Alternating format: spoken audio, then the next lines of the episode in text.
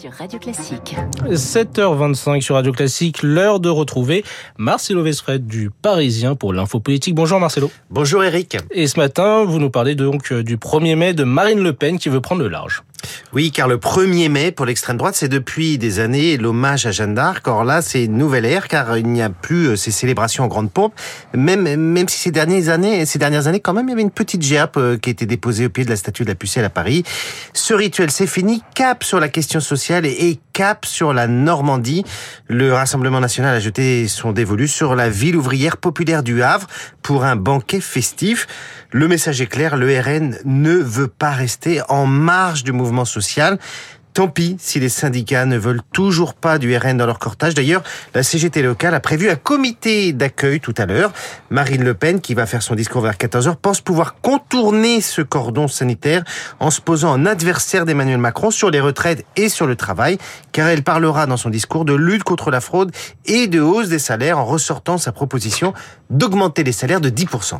Pourquoi parler plus de travail que de nation finalement? La mobilisation sociale est dans un moment qu'on pourrait dire certains, les syndicats se réunissent demain d'ailleurs pour savoir comment aborder la suite, car la loi retraite a été promulguée. La CFDT répondra cette semaine aux propositions de rencontre euh, du gouvernement, quitte à fissurer l'intersyndicale. Et de l'autre côté, vous avez une contestation radicalisée, plus incontrôlable. On voit ici ou là des ministres, même inconnus, poursuivis à coups de casserole. Or, ces casserolades, ce n'est pas vraiment la tasse de thé du RN. Je n'ai pas à les approuver ou pas, esquiver un peu gêné euh, Marine Le Pen hier dans nos colonnes du Parisien. La stratégie du RN, on le sait, c'est la quête de normalisation, c'est la partition de l'opposition constructive, c'est de préparer en ce moment des arguments pour euh, au Parlement, parler du RSA ou de la participation qui seront les prochains textes, de façon tout ça à apparaître crédible pour 2027 voilà aussi, Eric, ce qui explique le choix du Havre. On est dans le fief d'Édouard Philippe, figure la mieux placée à ce stade du camp macroniste. Marine Le Pen veut installer le match contre celui que ses proches surnomment l'homme de la retraite à 60 ans, 67 ans. C'est ce qu'on appelle prendre date. Merci beaucoup, Marcelo Vesfred, Marcelo Vesfred du Parisien pour cet édito politique. Et on reçoit David Abiker. Bonjour, David. Bonjour, Eric. Et les titres de la presse ce matin, pas de journaux. Rien, pas un journal, juste des brins de muguet. Alors heureusement, il y a les, les unes du week-end que nos auditeurs n'ont peut-être pas vues. Le Parisien aujourd'hui en France fait la une de dimanche. On vient d'en parler avec Marine Le Pen qui réunit ses troupes aujourd'hui au Havre. Le journal du dimanche parle d'un 1er mai à risque pour le gouvernement.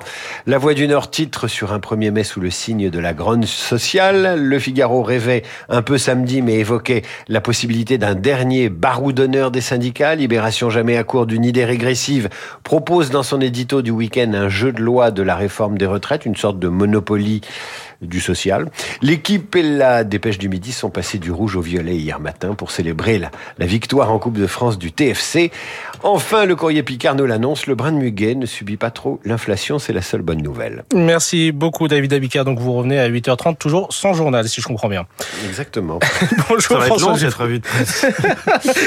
bonjour Eric bonjour à tous. Et donc la matinale de Radio Classique continue avec vous. Quel est Un programme de 1er mai forcément, une journée que les syndicats annoncent déjà comme historique. Alors ça, nous verrons quand l'histoire sera passée, mais on peut déjà discuter du terme avec un historien. Pourquoi pas C'est Jean Garrigue qui sera en direct avec nous dans trois quarts d'heure, le président du comité d'histoire parlementaire et politique, auteur d'un livre dont le titre est parfaitement d'actualité, L'Élysée contre Matignon, le couple infernal aux éditions Talendier. Jean Garrigue dans ce studio à 8h15. Mais puisque nous sommes au troisième jour d'un week-end prolongé, l'un de ces fameux week-ends du mois de mai, il y aura le 8 mai, il y aura l'Ascension, le lundi de Pentecôte, et puis vite, vite, ce sera déjà l'été. On va partir ensemble ce matin en Voyage, voyage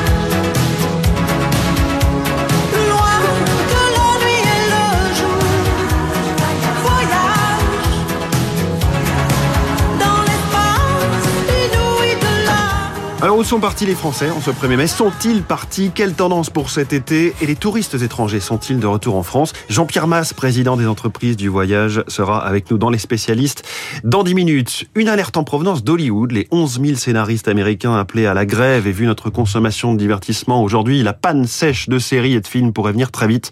On appellera dans le journal de 8 heures le journaliste cinéma Samuel Blumenfeld. Enfin, 8h40, c'est le philosophe Luc Ferry qui sera notre esprit libre du jour. Comme chaque lundi, rendez-vous donc dans un peu plus d'une heure, il est 7h30 déjà.